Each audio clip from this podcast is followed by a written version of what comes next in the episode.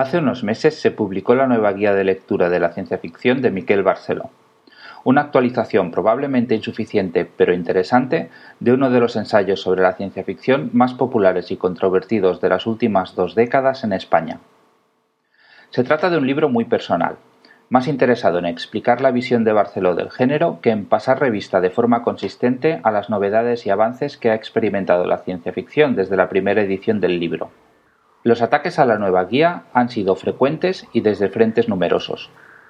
Muchos de ellos tenían buenos motivos, y aunque yo soy de los que defiende su interés, no niego sus importantes defectos ni su frecuente estrechez de miras.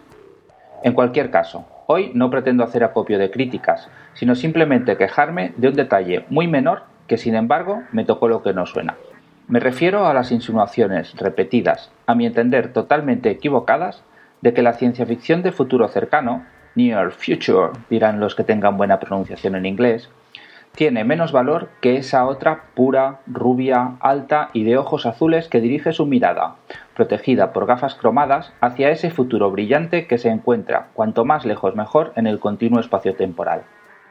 Interesantes en lo literario, dice Barceló, pero que carecen demasiadas veces de ese sentido de lo maravilloso que identifica una obra como propia de la ciencia ficción. Perdóneme usted, ¿What the fuck? ¿No estaremos confundiendo lo que nos gusta con lo que tiene valor? Me revienta esa actitud de muchos lectores, críticos, aficionados o profesionales de restringir el ámbito de lo que vale en la literatura, en este caso concreto de la ciencia ficción, pero vale para toda ella, por razones tan gilipollescas y espurias como que no salen naves espaciales o conceptos tan vacíos por subjetivos como que tiene o no tiene sentido de la maravilla. En manos de un buen escritor armado de una buena historia, el sentido de la maravilla y el espíritu especulativo están en primera línea. Ubique su relato en la galaxia de Andrómeda o en un estanco de Villaviciosa de Odón. Lo veo en muchas reseñas, incluso en críticas profesionales. Dicen mucho más del reseñador y de sus preferencias que del texto analizado. O dicho de otro modo, no dicen nada. Y es totalmente legítimo, ojo, mientras lo que estemos tratando de explicar es por qué hemos elegido un libro o otro, o por qué hemos disfrutado más o menos de su lectura, pero no, de ninguna manera, cuando lo que se pretende es sentar cátedra, o al menos aspirar a una medida de objetividad al explicar un libro. Y no, no estoy diciendo que se pueda alcanzar la verdad, solo que se puede ser honesto y hay que saber argumentar. Las reseñas de miopía acusada son interesantes en lo psicológico, dice Cudoñ, pero carecen demasiadas veces de ese sentido de lo maravilloso que permite disfrutar de una obra propia de la ciencia ficción.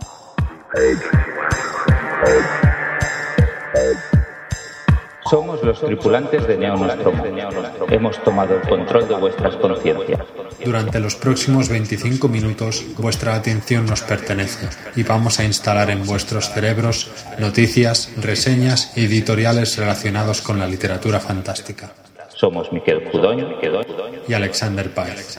Bienvenidos, a bordo, de, la Neo Nostromo.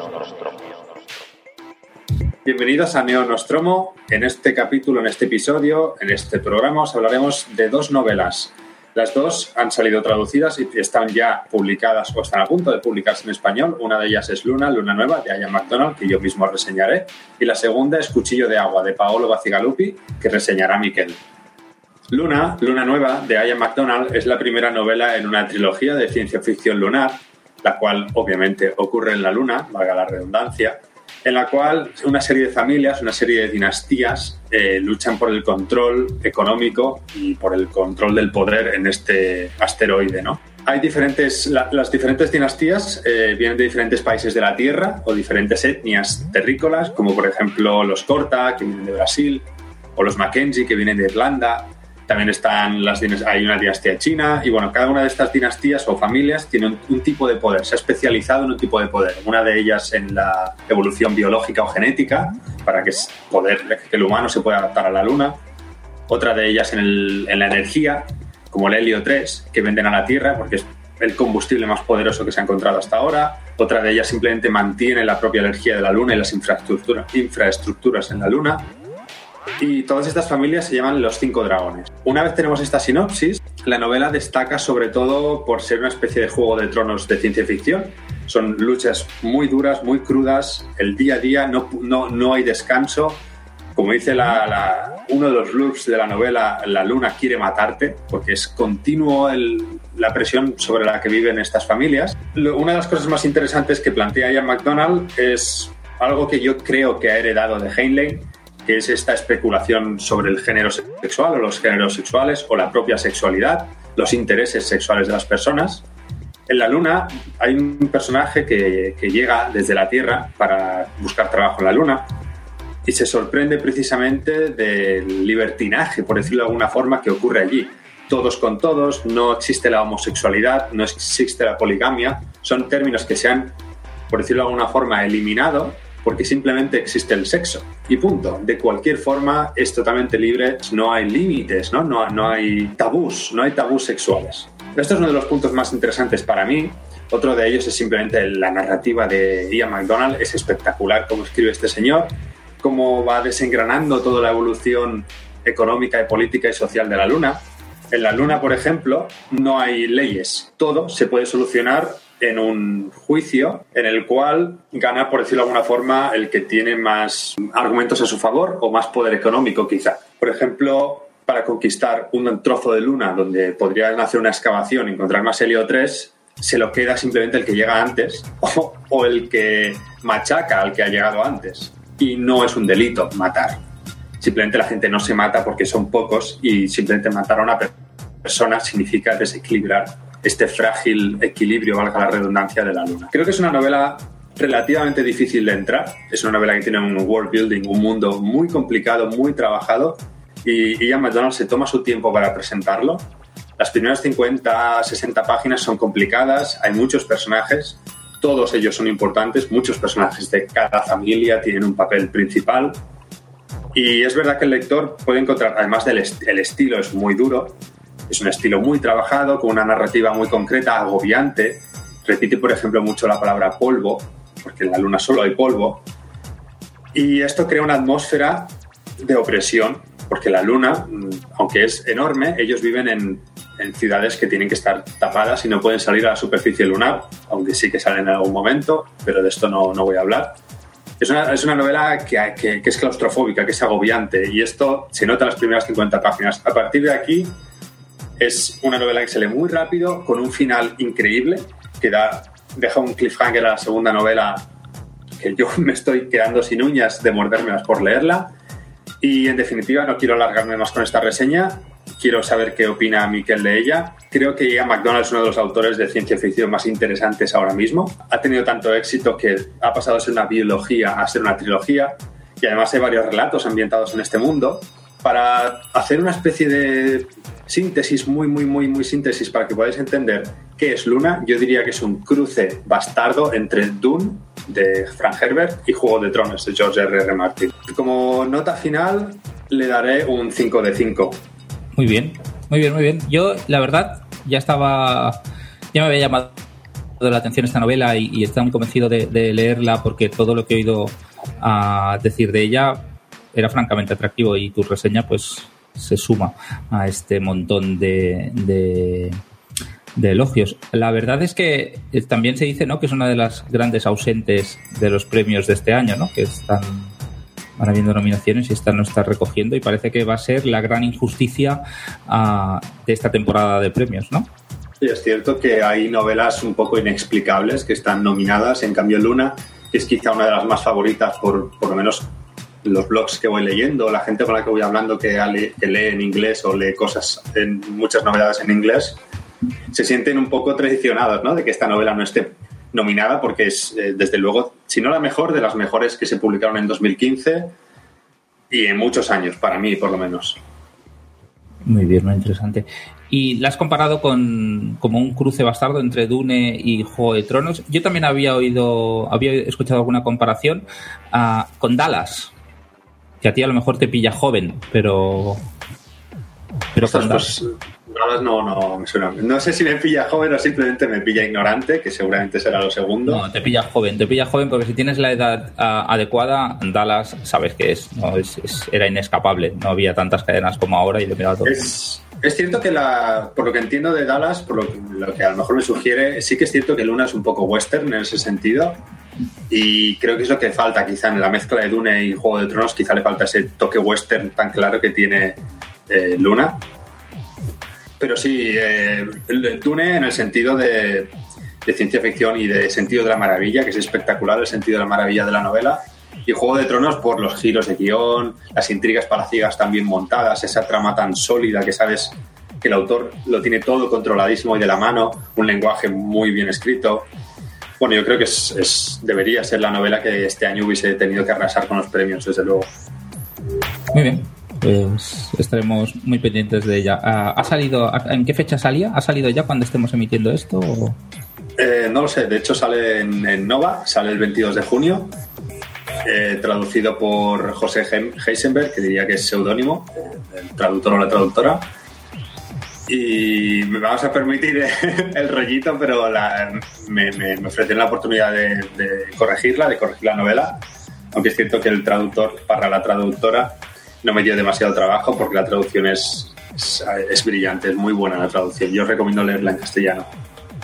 Muy bien, pues eso es una, eso es un plus importante en el cual no te voy a hacer caso. Yo cuando la lea la voy a leer en original, pero es un plus importante, es importante. Sí, sí.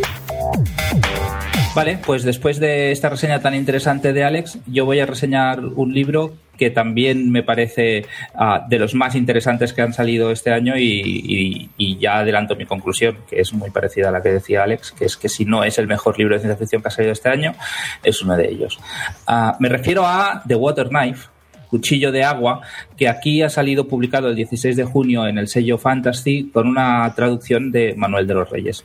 Estoy seguro que la traducción es estupenda, pero yo la que he leído es la versión original y, a ella me haré, a ella me referiré a lo largo de la reseña. El, Cuchillo de Agua, segundo libro de ciencia ficción para adultos de Paolo Bacigalupi, que seguro que a muchos de vosotros os sonará por La chica mecánica, una de las novelas con las que se inició precisamente el sello Fantasy y que causó cierto revuelo en su momento. Ah, además de esa novela, Pablo Barcigalupi de numerosos relatos, algunos de los cuales están publicados en español en la recopilación La bomba número 6, Además de estos libros, como digo, ha publicado tres novelas más, dedicadas a un público juvenil eh, de género de ciencia ficción, que son El cementerio de barcos, Shipbreaker, The Drowned Cities, que me parece que no ha salido publicada en español todavía, y The Doubt Factory, que igualmente solo existe en inglés. Para mí, ah, El cuchillo de agua es una mejora significativa respecto a la chica mecánica como ese libro mantiene cierto tono de advertencia en cuanto a una serie de acontecimientos a los que me, o sea, de, acontecimientos actuales a los que me referiré a lo largo de la reseña. Y aunque es verdad que a nivel de las ideas propias de ciencia ficción seguramente es una novela menos ambiciosa, también lo es que a nivel narrativo me parece mucho más eficaz. The Water Knife lo que explica es una historia ambientada en un futuro cercano que no fecha, no sabemos exactamente cuándo es, pueden ser dentro de 100 años, dentro de 200, ah, en las que el agua se ha convertido en un bien escaso y las grandes corporaciones pues comercian con ella. Se trata de una crisis anunciada, en realidad son mensajes, se agota el petróleo, aumenta la temperatura global, el agua potable es un recurso cada vez más preciado, seguramente suena la canción, ¿verdad? Pues sobre esto trata el libro, ¿no? Y, cómo esta escasez, esta escasez de un recurso tan básico como es el agua, pues da lugar a un liberalismo salvaje, todavía más que el que estamos viviendo actualmente, en el que los ricos pues son capaces de vivir en grandes arqueologías, en las cuales pues es muy caro acceder, acceder pero son autosuficientes, mientras que los pobres subsisten como pueden.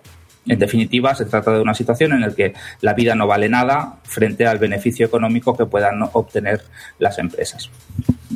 La novela, aunque deducimos que la situación que explica eh, es, es extrapolable al conjunto del mundo, en realidad está explicada, está, ambientada en un entorno geográfico muy concreto, que es el medio oeste americano, ¿no? y nos explica una situación en la que eh, Estados Unidos como tal prácticamente se ha colapsado, los estados son básicamente independientes y, y, por ejemplo, el gobierno de México, de México ha desaparecido, México se ha convertido en un país controlado por los narcotraficantes y Vegas, California y Texas, que son los tres estados más protagonistas de la novela, están en una situación de guerra fría, y no tan fría en realidad, permanente por los derechos del agua. lo que explica la novela es qué pasa cuando se acaban estos recursos, ¿no? Ah, por un lado, ya lo hemos dicho, que algunos se enriquecen a costa de, las necesidades de muchos otros, pero además es evidente que la novela se puede leer como, una imagen ¿no? de paralelismo con el presente, ¿no? y, y, muchas de las situaciones que va reflejando, pues mm, provocan asociaciones de ideas casi inmediatas con el expolio actual que se realiza del tercer mundo, con la situación en campos refugiados y la verdad es que Bacigalupi va construyendo algunas imágenes mm, francamente terribles. La historia se explica a lo largo de los puntos de vista de tres personajes cuyas historias se van entrecruzando. En ese sentido es un recurso mm, que a veces ya empieza a cansar, no, no precisamente en esta novela, pero parece que lo de los diferentes puntos de vista uh, sea manual de escritor 101 para hacer interesarte una novela, pero la verdad es que a Bacigalupi le sale bien el recurso. Entonces seguimos a tres personas, una por un lado es Ángel, Ángel es la persona el personaje que da título al libro. Él de profesión es un cuchillo de agua y un cuchillo de agua es un mercenario que trabaja para estas grandes corporaciones y a lo que se dedica es a boicotear el acceso del agua de otros estados o de otras corporaciones y a luchar por el acceso, por los derechos oficiales al agua que puede tener pues cada corporación o cada estado. En definitiva, es un mercenario y utiliza todos los recursos que un mercenario pues tiene a su disposición es el mercenario de un personaje secundario, que, del cual no nos enseña nunca el punto de vista, pero que a lo largo de la novela es, es muy carismático y es la, la, archimala, digamos. Aunque en realidad no es archimala, simplemente que la vida la ha hecho así, digamos, que es Catherine Case. Este es el primer personaje importante. El segundo es Lucy. Lucy es una periodista una periodista que había sido importante, que ha ganado premios Pulitzer y que empezó a hacer una serie de reportajes sobre cómo se estaba degradando la situación en, en, Phoenix debido a que Phoenix prácticamente se ha quedado sin acceso al agua, al agua precisamente porque eh, el agua a la cual tendrían... Mm, acceso ellos eh, es robada por Las Vegas. No robada, simplemente que han usurpado los derechos y los usan desde, desde Las Vegas. Entonces ella lleva muchos años viviendo en Phoenix y de alguna manera ha perdido la neutralidad y se ha vuelto una persona dura, tiene una personalidad compleja, prácticamente un deseo de muerte y está como obsesionada en, en retratar lo que está sucediendo allí.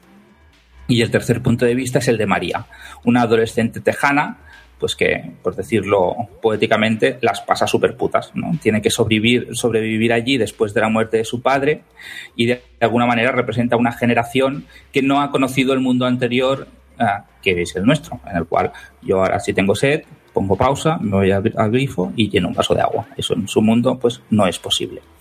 Por este tono de advertencia, aunque la novela después sigue por unos derroteros muy diferentes, ah, es posible establecer puntos de contacto entre The Water Knife y novelas como el Nos mienten de Eduardo Vaquerizo, ah, Los hijos del dios binario de David Begil, incluso con el cenital de Emilio Hueso, que ya veis que entre sí son novelas muy diferentes, pero que todas comparten un componente de futuro advertencia, de denuncia social, que en este caso además, como sucedía con la novela de David Pejil, pues mm, tiene un componente importante que es el uso del periodismo, del periodismo. En esencia se trata de un thriller que plantea una serie de dilemas morales a los cuales da pocas respuestas, aunque es verdad que Bacigalupi no oculta sus simpatías y sobre todo no oculta sus antipatías. Ah, en definitiva, lo que pregunta es si solo somos eh, pequeñas ruedas en una gran máquina o si tenemos capacidad de decisión frente a un sistema corrupto y perverso, bla, bla, bla. La novela avanza gracias a lo que al principio parece que tenga que ser un MacGuffin, un elemento puramente estético que hace falta para que el argumento se apoye en él, pero que lo cierto es que conforme eh, van avanzando los acontecimientos llega a convertirse mucho más. ¿Qué puede tener de malo esta novela? Pues la verdad es que para mí casi nada. Bacigalupi construye una historia como un mecanismo de relojería y el resultado es mm, que consigue meterte en su mundo y no te suelta hasta terminar el libro. Terminas el libro, miras a tu alrededor y te das cuenta de que el futuro que plantea no es que sea probable, sino que en muchos aspectos no es tan diferente de, de muchas cosas que actualmente están sucediendo. Quizás se le puede reprochar alguna imprecisión científica, mm, pero eso no le quita ninguna fuerza y ya me han llamado tiquismiquis por eso, o sea que tampoco eh, me voy a referir mucho a esta cuestión. Para mí, ya he dicho al principio, se nota una evolución clarísima desde la chica mecánica en su capacidad de dirigirse en una dirección determinada sin ceder, que es una cosa que yo le pasaba, que creo que le pasaba en la chica mecánica, a, la tentación de, de dispersarse, de empezar a pasear por el mundo que está creando, que puede ser fascinante, pero que en definitiva a veces mm, me parece que le hacía perder de vista qué era lo que estaba explicando. Ah, le voy a poner nota y, sabéis, no, sé si a vosotros os ha pasado alguna vez, no sé si tenéis tendencia a puntuar en algún sitio los libros cuando los habéis leído, pero una cosa que a mí me pasa mucho es que pones una nota en caliente, la pones alta y al cabo de unos dos días vas pensando en el libro y piensas, bueno, a lo mejor no había para tanto, a lo mejor he exagerado. Pues a mí con este me ha pasado todo lo contrario. Le puse cuatro estrellas y media, creo, y a medida que iba pensando en él, pensando en lo que diría al grabar el programa, pues me parece que incluso me quedé corto y, se merece cinco estrellas clarísimas. Uno de los libros de ciencia del año, sin duda, y no lo dejéis escapar.